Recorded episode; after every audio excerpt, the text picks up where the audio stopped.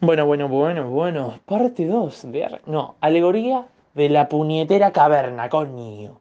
Que va, que va. Bueno, alegoría de la caverna es un texto, un, un, un cuento escrito por Platón en su libro La República, en el cual habla de Sócrates, habla de un montón de cosas. Si quieres conocer a Platón, lee ese libro. Bueno, alegoría de la caverna. Yo acá no escribí nada porque ya la sé, entonces la voy a explicar. Bueno, alegoría de la caverna es un cuento que nos cuenta Platón para darnos a entender una teoría que él tiene. La situación es la siguiente. Había tres tipos, tres esclavos, sentados así, mirando para adelante. Vos imagínate, sentados, mirando para adelante, una pared, una pared. Vos no te podés mover ni para los costados, va, para los costados sí, pero para atrás no. Estás atado con una pared atrás. ¿No? Va, en realidad algunos dicen que hay una pared, otros no, pero es irrelevante. Cuestión que solo ves eso, no puedes ver otra cosa que no sea eso. Y atrás de ellos hay una hoguera, ¿no? Un, un fuego, un fuego. Y todo lo que pasa por adelante y por atrás de los de los esclavos, se es em, representado, la sombra es representada en la pared, ¿no? Uno de estos tres esclavos logra escapar de esta caverna, de esta cueva, y obviamente la caverna, y estuvieron un montón de tiempo ahí, ¿no? Y entonces la caverna obviamente es oscura, menos por esa hoguera, es oscura.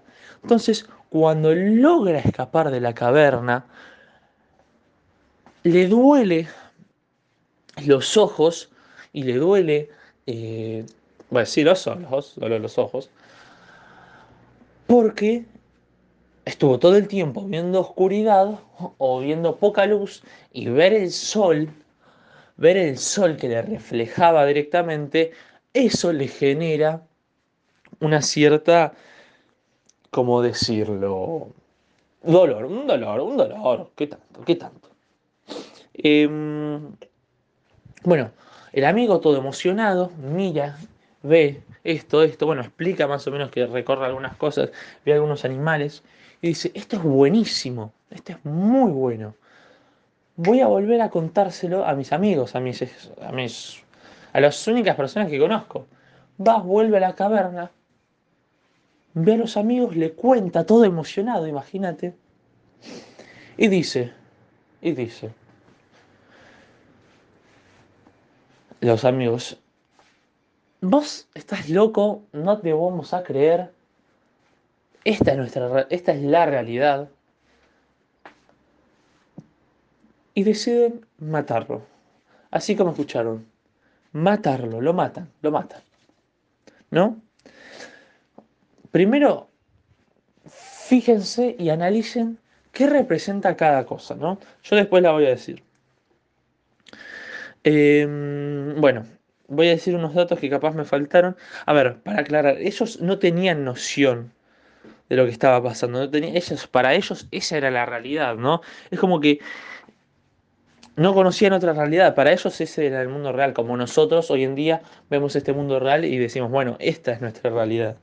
Esto está tangible, ¿no? Para ellos esa sombra es la realidad. Y este dolor del sol, que le genera el sol, es este dolor que nosotros decíamos que te da el conocimiento, ¿no? Eh, bueno, y lo fundamental es que matan al que logra escapar, ¿no? Yo igual una cosa que me planteé, que no se lo dije a la profesora porque mm, soy un cagón, es que em, El tipo sale, ¿no? De la caverna. El tipo sale, ve la realidad, la supuesta realidad, ¿no? La supuesta realidad. Y lo que me pregunto yo ahora mismo es, ¿y si ese mundo en realidad es la misma caverna, solo que más grande? ¿Qué pasa? Y si el mundo es una caverna, no sé, yo qué sé, para mí, si, si, si el mundo, en serio, en serio, si el mundo en general, La vida es una caverna. Ya no hablemos de mundo porque parece que estoy hablando de la tierra nada más. No, del alma, de todo, de, todo, de todo. Bueno. Bueno. Es lo que dice. Bueno, acá escribí una lluvia de palabras. Bueno, Platón dice que el cosmos es racional, ¿no? ¿Por qué? O sea, él lo que se pregunta es el por qué, ¿no? Él dice que... No, no, esto no tiene nada que ver. El cosmos se le dice, viste, como dije al principio de todo. En el cosmos, claro, puse cosmos racional porque es así. En el cosmos, nosotros antes de tener cuerpo, de tener materia, de tener masa, éramos espíritus, éramos espíritus divagando, podíamos recorrer todos los lugares, teníamos ínfimo conocimiento, eh, sabíamos de todo, de todo, de todo, eh, pero de todo en serio. Teníamos el conocimiento pleno. Pero pasa un accidente, ¿no? Nadie sabe muy bien qué. Pasa un accidente. Esto es lo que dice Platón. Está relacionado a la alegoría de la caverna porque, esperen, esperen, esperen un poco. Pasa un accidente y ¡pum! De la nada naces. Naces con un cuerpo, te tocas pura materia, pura materia. El alma se ve limitada en ese cuerpo. Se ve sin tanta posibilidad, sin tanto conocimiento. Él dice que él dice que lo que aprendemos, lo que aprendemos, no lo aprendemos realmente. Lo que hacemos es recordar el conocimiento que teníamos en el cosmos, el conocimiento que teníamos cuando todavía no teníamos cuerpo, y lo recordamos. Es un déjà vu. Es un déjà vu el conocimiento. Y él lo que dice es que este tipo, el de la caverna, el que logra escapar, cuando sale reconoce lo que ve se imagina lo que ve. Analiza y ve, y ve y dice, esto yo lo conozco. Porque ese mundo real, real o sea, lo que representa, o a mí concierne, ella dice que no, pero para mí ese mundo real lo que representa es el cosmos. Y la cueva representa el mundo, el cuerpo, el cuerpo.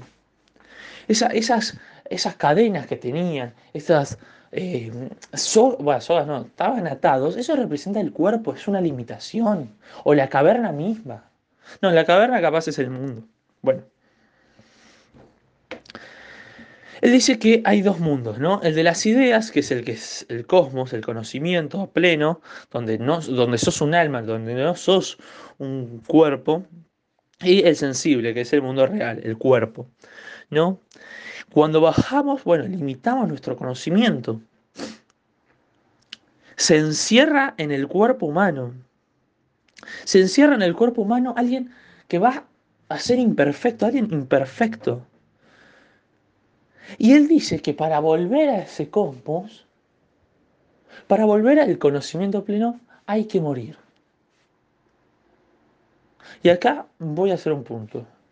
¿Por qué? Vos decís, bueno, me muero, más ya está, yo quiero conocimiento.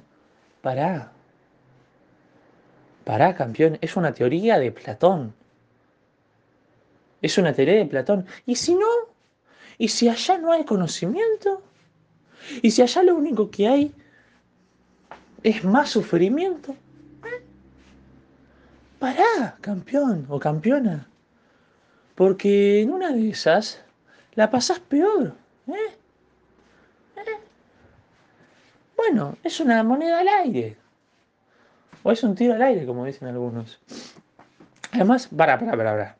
Vos te matás, ¿no? Hoy, hoy me mato. ¡Pum! Nadie te. Pensá en tu familia.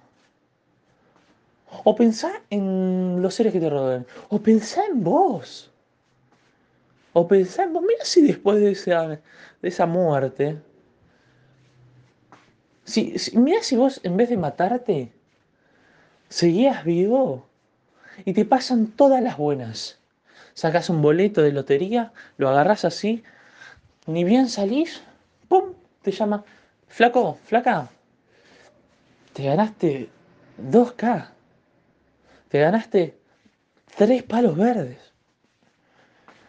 bueno, no vamos a relacionar la felicidad con la plata, pero te ganaste, te ganaste un hijo, te ganaste, va, tampoco vamos a relacionar, te ganaste el, sueño de tu vida, el trabajo de tu vida, el trabajo de tus sueños. Puedes viajar, puedes hacer un montón de cosas. Imagínate, imagínate. Entonces, pará, pará. Él está diciendo eso. Pero es una teoría que él dice. Además, él mismo dice la teoría y él mismo no está, o sea, no se mató. Hasta donde yo sé. Hasta donde yo sé, muere de, anciano. Bueno, eh, bueno, volvamos, volvamos. Eh, hipóstasis, unión. Ah, bueno, hipóstasis, si lo ven, si lo encuentran en algún lado, hipóstasis significa la unión del cuerpo y el alma. Esta unión, esta unión que es cuando nacemos, ¿no? Que cuando nacemos, em, es accidental, es, es, como dije, bueno, es un error, ¿no? Es una carga. Solo seré libre cuando muera mi cuerpo. Mi cuerpo, no mi esencia, no mi alma, porque no muere el alma, según él. Eh, será inmortal el alma, ¿no? Se unieron por accidente, es obligado, es algo obligado, no es algo que puedes prever o pensar. Y es algo antinatural, es algo antinatural. Esto del material, de lo físico es antinatural. Esto de... Mm, de bueno, esto. Y él dice que... Bueno, yo acá hice un dibujo bastante piola, que es como una línea recta, baja a otra línea recta y sube de vuelta, ¿no? Como una especie de...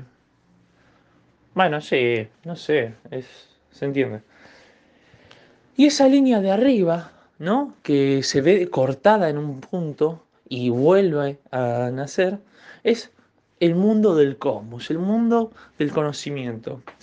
Lo que, lo que en el mundo en que lo sabemos todo. Bajamos, bajamos al mundo real, nacemos, seguimos, vamos recordando las cosas del cosmos, vamos recordando el conocimiento y volvemos a subir. ¿Cuándo? Cuando morimos, evidentemente. Y volvemos al cosmos. Ahora yo digo, debe estar tan bueno el cosmos, en serio. Esto no es algo que me dijo la profesora, es algo que me pongo a reflexionar yo. Todos saben todo, todo es perfecto. Todo es perfecto. Es aburrido. Y en realidad, mirá si ellos quieren venir acá para ponernos un desafío. ¿Eh? ¿Eh? Porque, sé, ¿viste? Como que todo lindo, todo ¿Qué es que esté todo lindo? ¿No? ¿Qué es que esto es todo lindo? Bueno, pero en lo que quiere llegar, en lo que quiere apuntar, es que en todo momento, cuando estamos nuestro cuerpo, cuando está nuestro cuerpo, él, mejor que hice dos podcasts, él dice que recordamos, no aprendemos. Recordamos, recordamos que lo que sabíamos con el mundo, el mundo de las ideas, cuando éramos un espíritu, cuando, cuando, éramos un espíritu, cuando éramos un alma.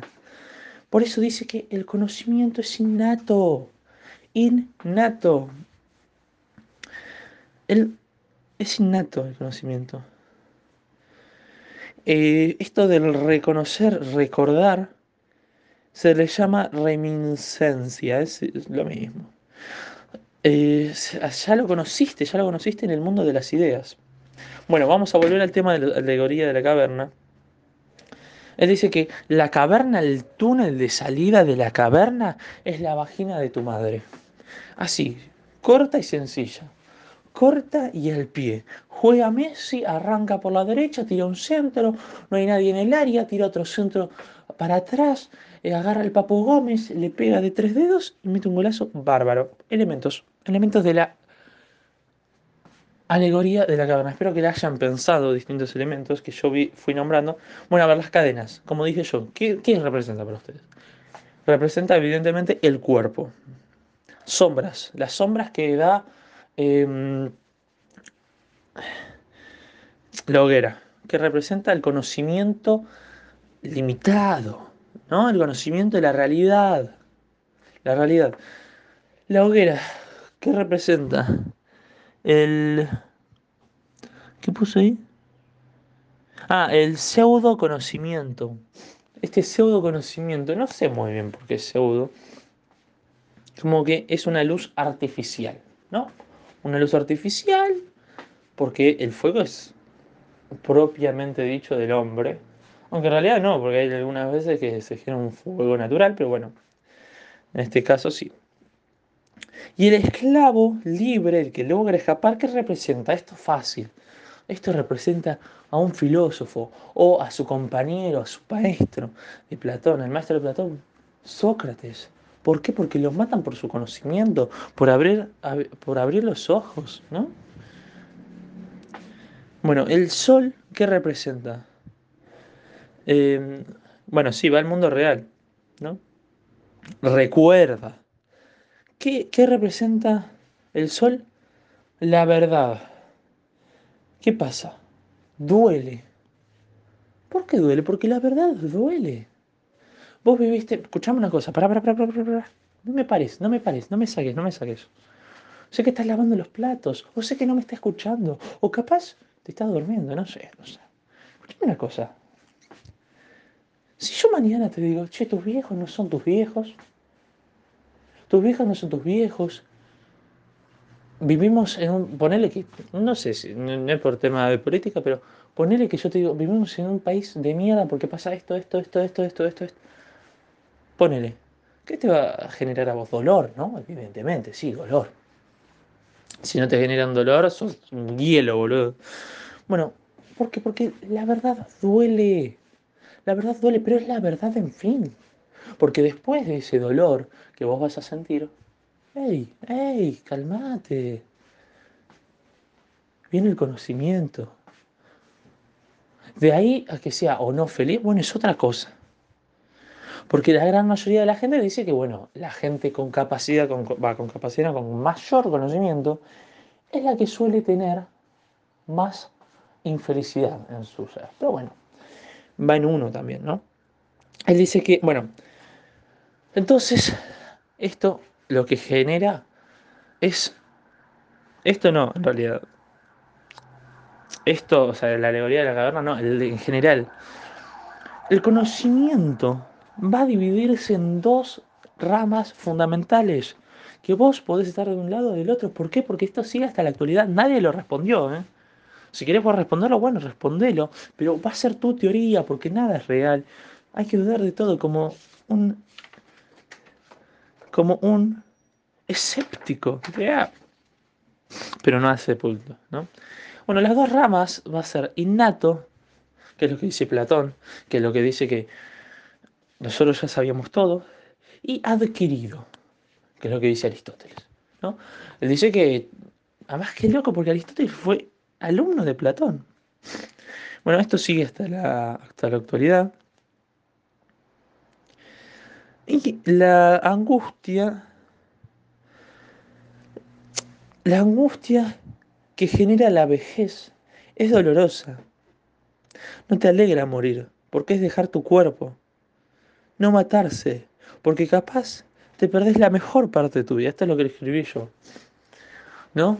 Porque, ah, volviendo al tema de, de la muerte, ¿viste? A ver, Sí, es feo. Mm, a ver, no, igual esto no. Lo primero no es relacionado a la muerte. Lo primero es. Bueno, sí, el cuerpo es imperfecto. Aunque vos de alma seas mil, o sea, que tengas mucha fuerza, mucha energía. Tu cuerpo se cansa, te limita, se duerme, le tenés que alimentar. ¿eh? Es un limitante capaz.